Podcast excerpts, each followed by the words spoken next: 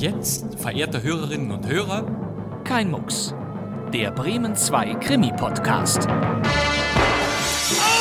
Wer ist der Mörder? Ich habe niemanden ermordet. Du hast ihn erschossen. Du kannst doch nicht im Ernst glauben. Was soll ich denn glauben? Sie wissen, man kann sich irren. Der Tote, Er ist tot. Mord? mein Mann. Ja, er ist tot. Tot, sagen Sie? Oder Selbstmord? Die Pistole. Wahrscheinlich Gift. Später hielt ich Mord für wahrscheinlich. Ich weiß es nicht. Dann sind Sie auch der Mörder. Ja. Nein! Also doch. Mein Name ist Bastian Pastewka und ich begrüße Sie hier bei Kein Mucks, dem Krimi-Podcast.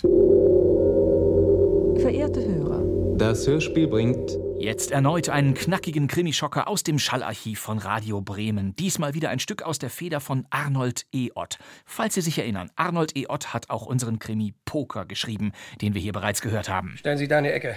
Lassen Sie den Zimt los in die Ecke. Wo sind die Schecks? Ich fragte, wo die Schecks sind. Lassen Sie den Zimt. Diesen Satz kannte ich nicht, bevor ich das Stück Poker zum ersten Mal gehört hatte. Der Bremer Arnold E. Ott war mit Sicherheit einer der fleißigsten Radioautoren. Er wurde zu einem der wichtigsten Zulieferer für Kriminalhörspielproduktionen. Zwischen 1959 und 1994 entstanden knapp 60 Stücke für mehrere ARD-Sender, allein 40 davon für Radio Bremen. Arnold E. Ott schrieb überwiegend kleine Whodunits, erzählt meist aus der Perspektive des Hauptverdächtigen bzw. dem oder derjenigen, der oder die zufällig in eine prekäre Situation hineinschlittert, aus der man sich nicht so leicht befreien kann. In seinem Hörspiel Angeblich Notwehr geht es wie so oft um ein spontanes Verbrechen und einen Mann, der verdächtigt wird und sich in Widersprüche verstrickt.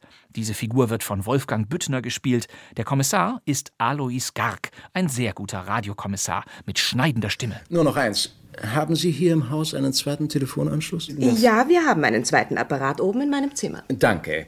Und diese Frage stellt heute kein Kriminaler mehr klar. Unser Hörspiel ist von 1969. Angeblich Notwehr von Arnold E. Ott.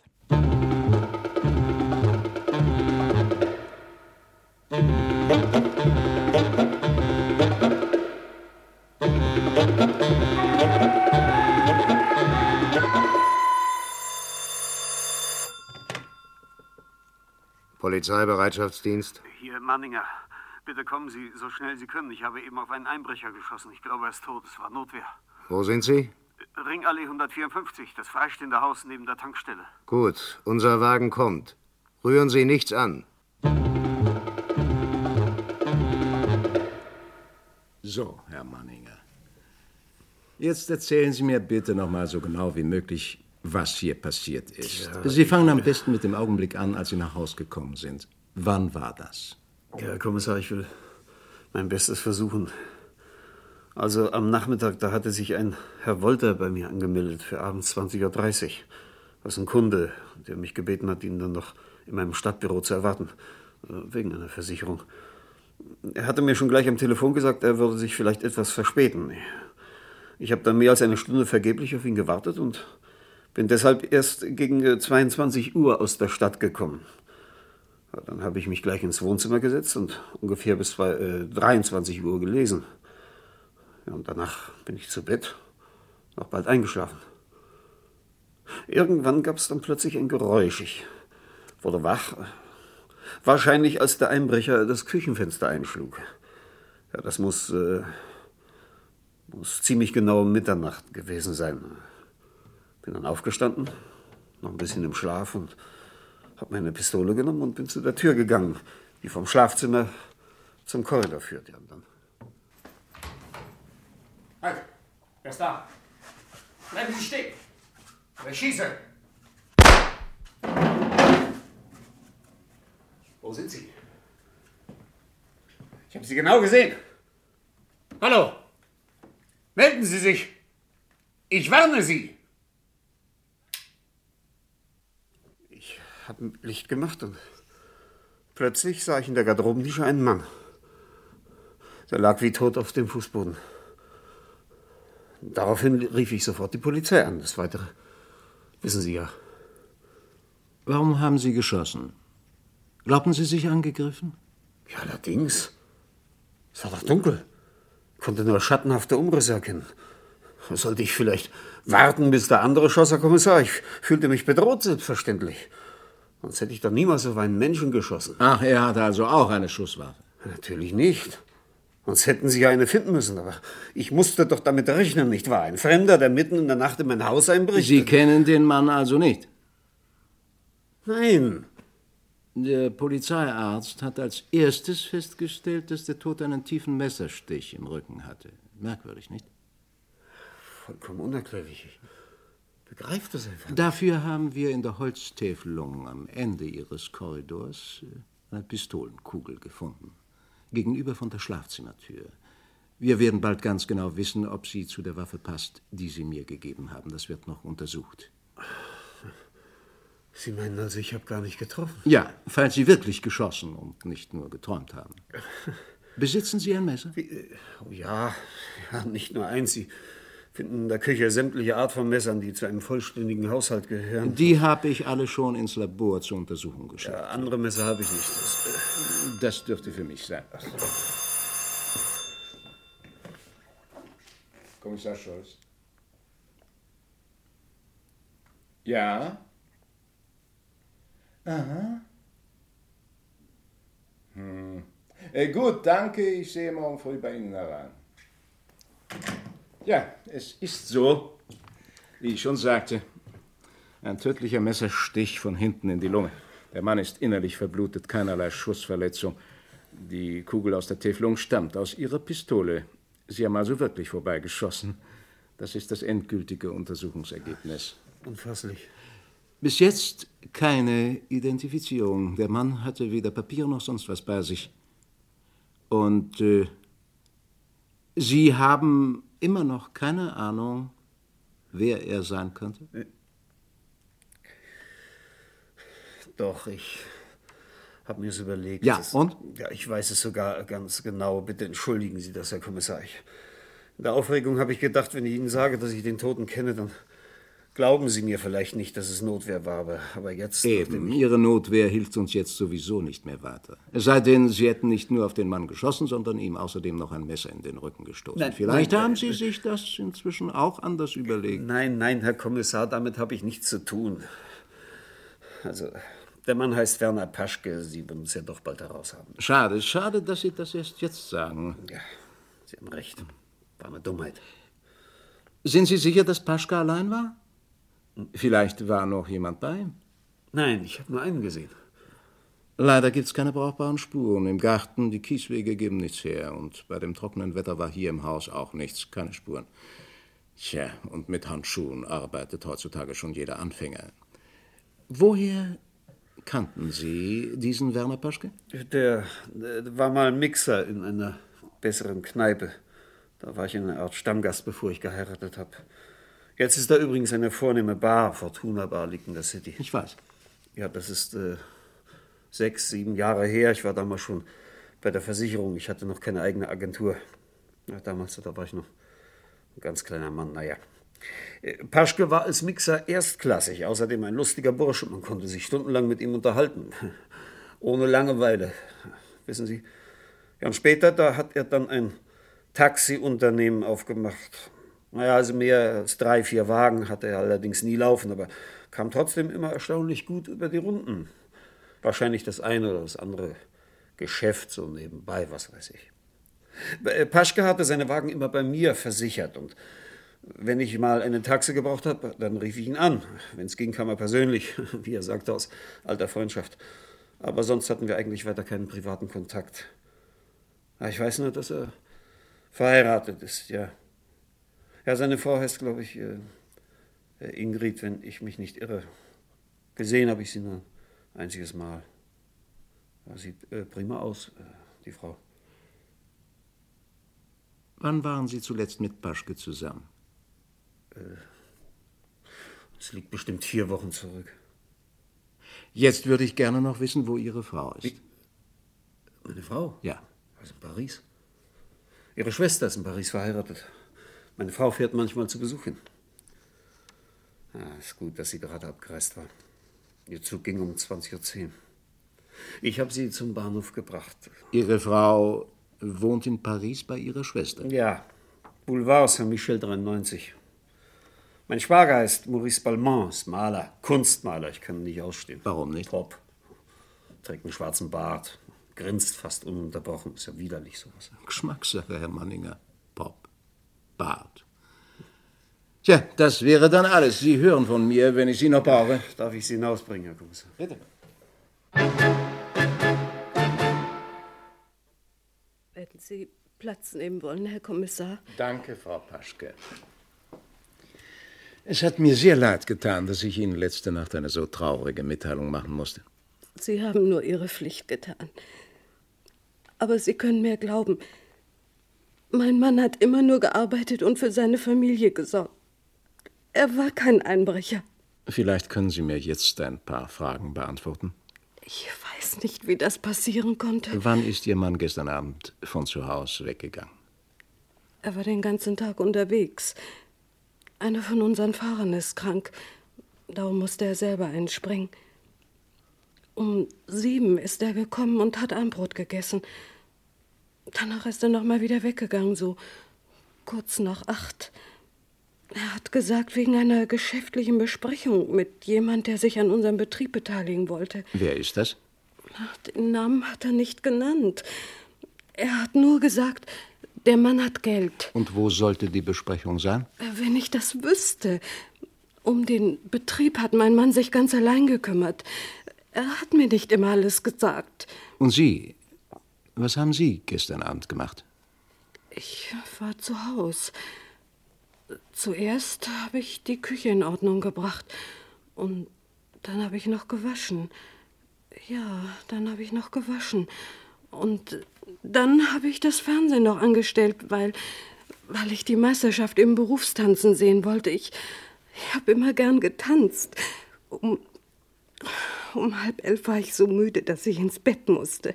Sie waren also den ganzen Abend allein. Ja, Kann das jemand bestätigen? Hat vielleicht jemand äh, mal angerufen?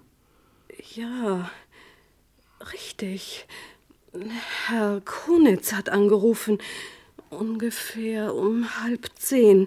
Er wollte meinen Mann sprechen. Geschäftlich? Nein, ne, Herr Kunitz ist ein Freund meines Mannes. Sie kennen sich vom Fortuna Club. Da hat mein Mann früher mal gearbeitet. Herr Kunitz ist immer noch im Fortuna. Ich habe ihm gesagt, dass mein Mann nicht da ist. Er meinte, es wäre nicht so wichtig. Er wird mal wieder anrufen. Ist Ihr Mann oft spät nach Haus gekommen? Ja, das war nichts Besonderes. Das brachte der Taxibetrieb so mit sich. Mein Mann musste oft nachts fahren, weil er dafür keine Leute kriegt. Gut, Frau Paschke, haben Sie vielen Dank. Sie hören von uns. Bemühen Sie sich nicht, ich finde schon hinaus. Herr Manninger, ich habe Ihnen Ihre Küchenmesser zurückgeschickt. Ja. Waren Sie vollzählig? Ja, danke. Ja. Ich kann Ihnen mitteilen, dass die Laboruntersuchung nichts ergeben hat. Sie hatten hoffentlich auch nichts anderes erwartet. Äh, darf ich Ihnen was anbieten? Cognac, Zigarre? und- Danke, nein. Ich möchte Ihnen noch etwas mitteilen. Entschuldigen Sie mich bitte. Bitte, natürlich. Ja, bitte? Sind Sie Herr Manninger? Ja, am Apparat. Äh, wer spricht denn da? Ich habe gelesen, was bei Ihnen passiert ist. Moment, können Sie nicht etwas deutlicher sprechen? Ich verstehe Sie schlecht. Äh, meinen Sie die Sache mit dem Einbrecher? Ja, Kommen Sie schnell, Kommissar. vielleicht kann ich Ihnen helfen. Ja, dann sagen Sie mir bitte doch erst einmal, wer Sie sind. Das ist unwichtig. Aber ich weiß was über die Frau von dem Paschke. Ah. Die hat ihren Mann betrogen. Ein Freund hat sie. Konitz heißt der. Heinz Konitz.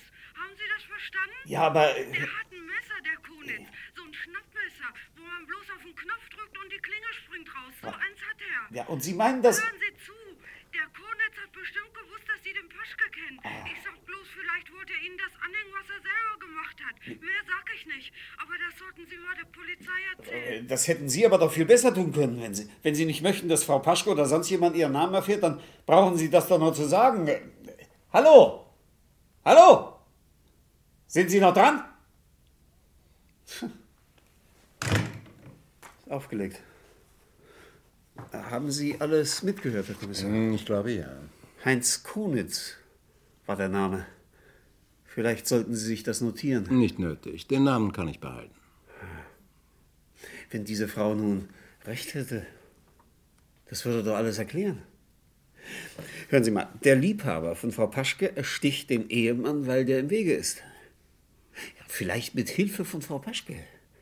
Und dann schleppen die beiden die Leiche in ein fremdes Haus. Wie finden Sie das? Nicht sehr gut, Herr Manninger. Wir hätten draußen Blutspuren finden müssen. Im Garten, auf jeden Fall in der Küche, wo der Einbruch passierte. Wir haben aber nur im Korridor welche gefunden, an der Stelle, wo der Tote gelegen Aber hat. vielleicht war die Leiche in, äh, in irgendwas eingewickelt. Es soll Leute geben, die ihren Nachbarn furchtbar gern eins auswischen möchten. Sie glauben also, dass. Kommen wir wieder zur Sache. Sie sagten vorhin, Herr Kommissar, Sie wollten mir noch etwas mitteilen. Ja. Ihre Frau hat sich zwar in Paris bei ihrer Schwester angemeldet, sie ist aber nicht angekommen. Ich hatte unsere französischen Kollegen gebeten, mal nachzusehen. Vor einer Stunde war der Bericht da. Ihre Frau scheint sich die Sache anders überlegt zu haben. Genau so ist es auch. Ach, da kommt sie gerade. Guten Abend. Guten Abend. Herr Kommissar Scholz, meine Frau. Mein Mann hat mir schon viel von Ihnen erzählt. Sie müssen ihn sehr beeindruckt haben. Eine gelungene Überraschung. Das muss man Ihnen lassen. Hoffentlich keine unangenehme. Aber behalten Sie doch Platz. Darf ich mich zu Ihnen setzen? Ich bitte sogar darum. Tja, ich glaube, wir sollten dem Kommissar erklären, wieso du hier bist, Vera. Sicher möchte er dir ein paar Fragen stellen. Mein Zug nach Paris ging um 20.10 Uhr. Ich bin eingestiegen und bis Trier gefahren. Kurz vor Trier merkte ich, dass ich weder Pass noch Ausweis bei mir hatte. Können Sie sich so etwas vorstellen? Charmante weibliche Vergesslichkeit. Was sollte ich machen? Ich musste in Trier aussteigen. Ohne Ausweis wäre ich nicht über die Grenze gekommen. Es blieb mir nichts anderes übrig, als am nächsten Morgen zurückzufahren. Da bin ich also wieder. Sie hatten eine Fahrkarte nach Paris. Ja? Wollen Sie sie sehen? Ich habe sie bei mir. Ja, wenn Sie sie da haben. Bitte sehr. Danke. Ja, Sie können sie wieder einstecken. Jedenfalls bin ich froh, dass ich nicht im Hause war, als diese entsetzliche Einbruchsgeschichte passierte. Ich wäre vor Angst gestorben. Schon als Kind konnte ich mir nichts Schrecklicheres denken als Einbrecher. Ja, das kann ich mir denken. Übrigens kannten Sie Paschke. Ach, der arme Kerl. Ja, ich kannte ihn beiläufig. Er fuhr uns manchmal mit dem Taxi. Ein sehr sympathischer Mensch. Mein Mann duzte sich mit ihm, aber das werden Sie ja schon wissen. Also, ich begreife absolut nicht, was er hier mitten in der Nacht wollte. Können Sie sich das erklären, Herr Kommissar? Nein. Ich äh, möchte Sie noch etwas fragen. Wissen Sie schon, dass Ihr Schwager in Paris verhaftet worden ist? Maurice? Ja, ich sagte schon, wir haben uns in Paris nach Ihnen erkundigt. Bei dieser Gelegenheit haben unsere französischen Kollegen gleich mit durchgegeben, dass Maurice Balmont wegen Beteiligung am Rauschgifthandel in Haft genommen worden ist. Unglaublich. Also mich überrascht das überhaupt nicht. Dieses ewige verdächtige Grinsen und dann sein Bart, ja geradezu kriminell. Rolf, du solltest dich schämen, so von Maurice zu sprechen. Es wird sich bestimmt alles ganz harmlos aufklären. Was meinen Sie, Herr Kommissar? Oh, ich möchte jetzt nicht länger stören. Nur noch eins. Haben Sie hier im Haus einen zweiten Telefonanschluss? Wie bitte? Äh, Warum interessiert Sie denn das? Ja, wir haben einen zweiten Apparat oben in meinem Zimmer. Danke. Und äh, falls Sie wieder mal nach Paris fahren sollten, gute Reise. Auf Wiedersehen.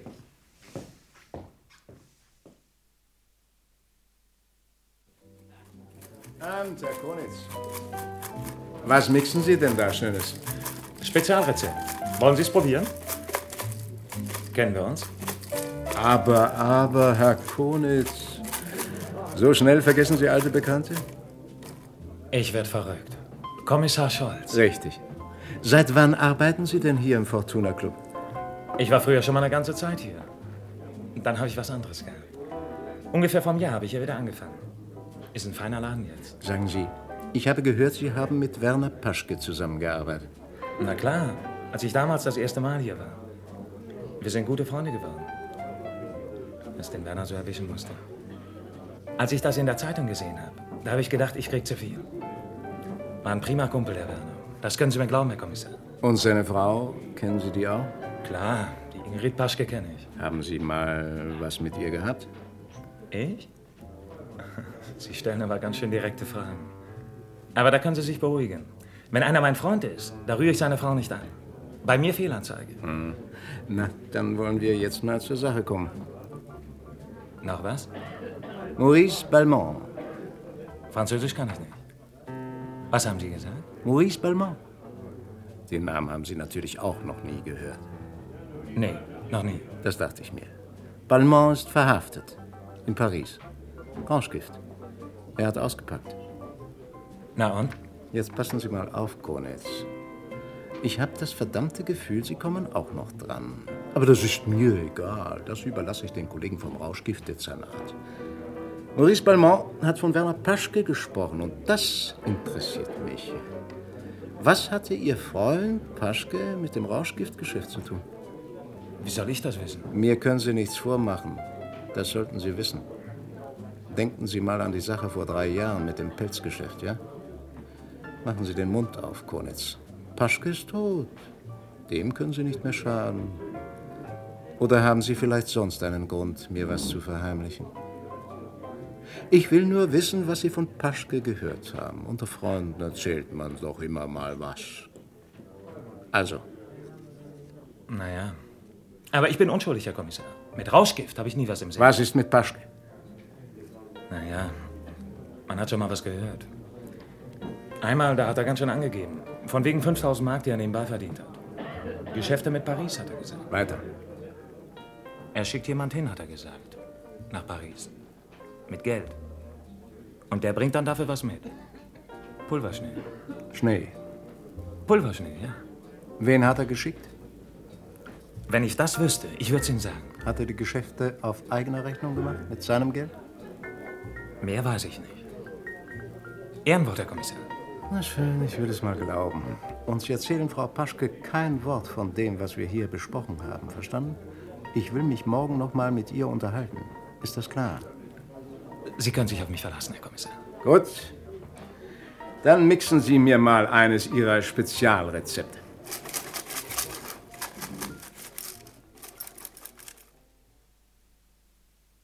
Es war Mord, Frau Paschke. Das ist so gut wie sicher. Sie müssen mir jetzt die Wahrheit sagen. Wir wissen, dass Ihr Mann in ein Rauschgiftgeschäft mit Paris verwickelt war. Wer hat die Verbindung zwischen Ihrem Mann und Paris hergestellt? Für wen hat Ihr Mann gearbeitet? Gibt es Hintermänner? Ich sage alles, was ich weiß. Die Ware kam aus Paris. Mehr hat mein Mann auch nicht gewusst. Keinen Namen und keine Adresse. Das hat jemand anders erledigt. Wer? Sie dürfen keinem sagen, dass ich Ihnen das erzählt habe. Versprechen Sie mir das. Angst, Frau Paschke? Vor wem? Sie können unbesorgt sein. Von mir erfährt niemand, dass Sie mir etwas gesagt haben. Mein Mann hat das Geld zu Frau Manninger gebracht. Sein eigenes Geld? Ja. Sie ist mit dem Geld nach Paris gefahren und hat die Ware besorgt. Pulverschnee haben Sie dazu gesagt. Dann hat mein Mann die Ware bei der Frau Manninger abgeholt. Er hat sogar einen Schlüssel zu Manningers Haus. Frau Manninger hat ihren Anteil abgekriegt. Sie war selber süchtig, darum hat sie es gemacht. Ihr Mann hat von all dem überhaupt nichts gewusst. Der hat geglaubt, seine Frau besucht nur ihre Schwester in Paris. So ist er schon über zwei Jahre gegangen. Die Frau hat meinem Mann auf dem Gewissen, Herr Kommissar. Woher hatte Ihr Mann das Geld? Ins Geschäft hat er doch mehr reingesteckt, als er dabei verdient hat. Ich habe das nachprüfen lassen. Also, woher kam das Geld? Und wer waren die Abnehmer? Ich weiß nicht. Wirklich nicht. Mehr kann ich Ihnen nicht sagen. Frau Paschke, wer so viel weiß, wie Sie mir erzählt haben, der weiß auch noch mehr. Nein, nein, glauben Sie mir bitte. Ich habe alles gesagt. Keine Ausflüchte. Sie verschweigen mir doch etwas. Das sagen mir alle meine Fingerspitzen. Und darin habe ich ein verdammt feines Gefühl. Sie haben Angst und darum sagen Sie mir nicht die ganze Wahrheit. Nein, nein. Wollen Sie wissen, was ich glaube? Ich glaube, Sie haben Herrn Manninger anonym angerufen. Sie hatten solche Angst, dass Sie Ihren Namen nicht sagen mochten. Das stimmt Und nicht. vor lauter Angst haben Sie so getan, als ob Sie jemand wären, der Frau Paschke einen Liebhaber anhängen wollte. Nur damit niemand auf den Gedanken kommen sollte, dass Sie selbst Frau Paschke am Telefon waren. Und dass auf, Sie... bitte. Ja, ja. Sie dürfen sowas nicht sagen. Sie haben den Namen Konitz genannt. Heinz Konitz. Nein, ich doch nicht. Was haben Sie damit beabsichtigt? Wollten Sie uns auf eine falsche Spur locken? Oder hat Sie vielleicht jemand unter Druck gesetzt? Wovor haben Sie diese Angst? Reden Sie, Frau Paschke, bevor es zu spät ist. Das stimmt alles nicht, was Sie da sagen. Ich habe nicht telefoniert. Und Herr Konitz, das war der beste Freund von meinem Mann. Der hätte ihm nie im Leben etwas Böses getan. Nie. Der hat doch mit dem Pulverschnee nichts zu tun, das schwöre ich Ihnen. Geschworen wird erst vor Gericht, Frau Paschke. Hier haben Sie meine Telefonnummer. Da können Sie mich jederzeit anrufen, wenn Sie mir etwas zu sagen haben. Rufen Sie bald an. Wenn Sie mich nicht erreichen, verlangen Sie den Kommissar vom Dienst. Der weiß Bescheid. Ich brauche die Telefonnummer nicht. Bitte lassen Sie mich in Ruhe. Überlegen Sie sich das gut, Frau Paschke. Wiedersehen.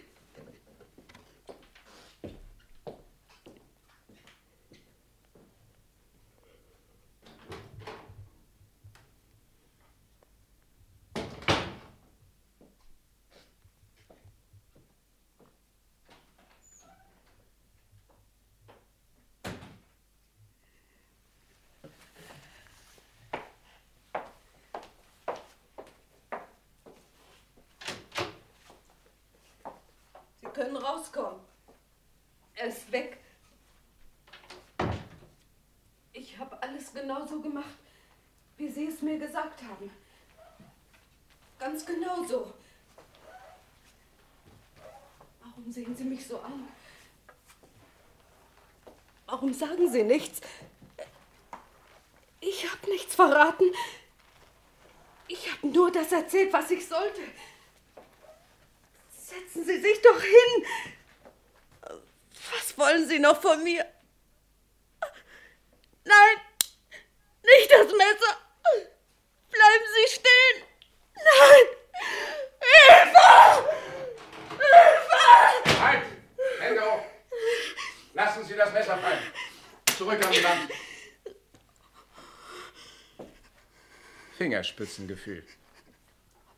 Ich habe zwar die Tür zugeknallt, aber vorsichtshalber von innen. Hierher, Frau Paschke. Und lassen Sie die Hände hoch. Ich habe Angst vor ihm gehabt. Todesangst. Er war der Chef. Mein Mann wollte nicht mehr länger mitmachen. Schluss hat er gesagt. Und dass er denen das ganze Drecksgeschäft vor die Füße geschmissen hat. Das war vorige Woche. Und in der Nacht, als mein Mann ermordet worden ist, da hat Konitz mich abends um halb zehn angerufen. Aber er wollte nicht meinen Mann sprechen. Das war gelogen, Herr Kommissar, weil ich Angst hatte. Konitz wollte mich sprechen. Werner hat's erwischt. Das hat er gesagt. Und aus dem Geschäft kann man nicht einfach so aussteigen, wenn man keine Lust mehr hat. Das hat er auch gesagt. Da habe ich gewusst, was er meinte. Er hat gesagt, ich könne mich auf was gefasst machen, wenn ich nicht den Mund hielte. Dann würde mir dasselbe passieren wie Werner und ich sollte an mein Kind denken, aber irgendwas muss ich doch tun, Herr Kommissar. Darum habe ich Herrn Manninger angerufen. Der hat ja nie was mit der Sache zu tun gehabt und ich habe meine Stimme verstellt und so getan, als ob ich jemand anders wäre. Genauso wie Sie es vorhin gesagt haben, Herr Kommissar. Ich wollte bloß den Namen nennen. Den Namen von dem da. Heinz Konitz. Es ist gut, Frau Paschke. Der Rest ist einfach. Machen wir es kurz, Konitz. Sie haben Herrn Manninger unter dem Namen Wolter angerufen und sich für 20.30 Uhr mit ihm in seinem Büro verabredet. Sie haben kalkuliert, dann würde keiner vom Personal mehr im Büro sein und Herr Manninger hätte kein Alibi. Dass Frau Manninger nach Paris abgereist war, wussten Sie als der Chef sowieso. Also war das Haus Manninger an diesem Abend leer. Sie wussten auch, dass Werner Paschke einen Hausschlüssel besaß und deshalb bei Manningers ohne weiteres Zutritt hatte. Sie haben sich mit Werner Paschke im Haus von Manningers verabredet. Für eine Zeit zwischen halb neun und halb zehn. Bei diesem Zusammentreffen haben Sie Paschke erstochen und den Toten hinter dem Vorhang der Garderobe versteckt. Als Herr Manninger um zehn nach Hause kam, hat er nichts davon bemerkt. Ja, so war's. Beantworten Sie mir jetzt noch zwei Fragen. Erstens, warum ist Frau Manninger nur bis Trier gefahren und nicht nach Paris? Ihre Schwester hat bei mir angerufen. Aus Paris. Sie hat gesagt, Maurice ist verhaftet. Frau Manninger war schon unterwegs. Ich habe den Bahnhof Trier angerufen und ihr durchsagen lassen, sie soll zurückkommen. Letzte Frage. Warum sind Sie um Mitternacht nochmal in das Haus von Manningers zurückgekehrt? Ich habe vergessen, dem Paschke die Taschen nachzusehen. Hinterher ist mir eingefallen, dass er vielleicht irgendwas bei sich haben konnte. Vielleicht ein Notizbuch, wo mein Name drin steht. Ich habe gedacht, er kann ja sogar die Verabredung von dem Abend da drin aufgeschrieben haben. Den Hausschlüssel von Manninger hat er auch noch in der Tasche. Darum musste ich einbrechen. Nachts um zwölf. Das Haus war dunkel. Da wusste ich, es hat ihn noch keiner gefunden. Sonst wäre doch bestimmt die Polente da gewesen und es hätte Licht gebrannt. Ich bin durchs Küchenfenster rein. Als ich Paschkes Taschen leer hatte, ist die Tür aufgegangen. Manninger hat auf mich geschossen. Aber ich bin rausgekommen. Alles wäre gut gegangen, wenn Dieter den Mund gehalten hätte. Schluss, Kornitz. Wir sind fertig.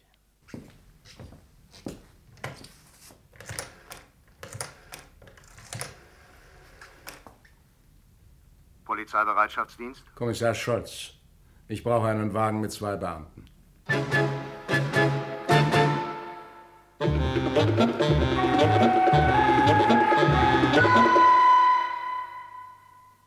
Ja, sowas geht nur im Hörspiel, da ist der Täter entlarvt, aber wir, die Hörerinnen und Hörer, werden noch lange auf die Folter gespannt, bis wir erfahren, wer es ist, weil der Schurke einfach nicht spricht. Sie hörten Angeblich Notwehr von Arnold E. Ott. Es sprachen Rolf Manninger, Wolfgang Büttner, Kommissar Scholz, Alois Garg, Ingrid Paschke, Gudrun Daube, Vera Manninger, Sigrid Zimmermann, Heinz Konitz, Manfred Reddemann und der Telefonist bei der Polizei war Dieter Ohlendieck. Die Regie hatte Günter Siebert und dieses Hörspiel lief erstmals am 22. Mai 1969 bei Radio Bremen. 1969 war auch offenbar die Zeit, in der französische Kunstmaler mit Bart ein wenig unter Generalverdacht standen. Mein Schwager ist Maurice Balmain, ist Maler, Kunstmaler. Ich kann ihn nicht ausstehen. Haben Sie das mitbekommen? Warum nicht? Pop, trägt einen schwarzen Bart. Geschmackssache, Herr Manninger. Pop. Bart. Pop. Bart. Mein Lieblingsdialog aus diesem Radio Bremen Krimi. Irgendein Pop-Art-Wortspiel bietet sich hier an, aber ich komme nicht drauf. Das war unser Krimi-Podcast mit Klassikern aus dem Archiv immer donnerstags. Das nächste Hörspiel heißt Schwarze Hochzeit von Ed McBain aus dem Zyklus der Geschichten um das 87. Polizeirevier. Da geht es um. Eine Giftspinne als Hochzeitsgeschenk? Ich danke Ihnen fürs Zuhören. Das wär's für heute. Mein Name ist Bastian Pastewka. Ich sitze im neuen Funksaal von Radio Bremen. Und wir hören uns wieder in der nächsten Folge von Kein Mucks. Bis dann. Tschüss.